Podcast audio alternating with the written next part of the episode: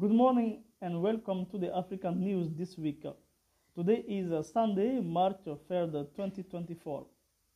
In Mali, within the framework of uh, political exchanges uh, between Mali and Russia, Abdoulaye Diop, Minister of Foreign Affairs and International Cooperation, and Colonel Sadio Kamara, Minister of Defense and Veteran Affairs, held a bilateral meeting on Wednesday, February 28, 2024, with Sergei Lavrov, Minister of Foreign Affairs of the Russian Federation.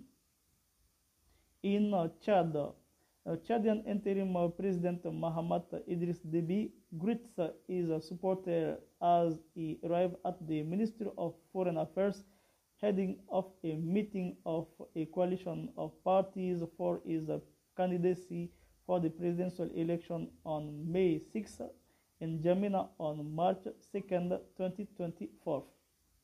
In uh, Ghana, in the past academic year, U.S. colleges and universities saw a nearly 32 second percent uh, in Ghanaian students, uh, making Ghana one of the top 25 countries in the world for sending students to the United States.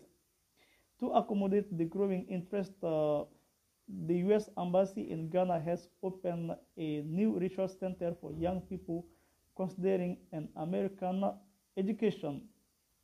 Finally, in uh, Zimbabwe, an aircraft carrying Zimbabwean President Emmerson aborted a landed Friday in the city of Victoria Falls, where he was supposed to attend an international conference after authorities receive an email of a credible bomb firearm threat. That's all for this African news presented by Bourama Coulibaly. Thank you so much for your attention. Goodbye.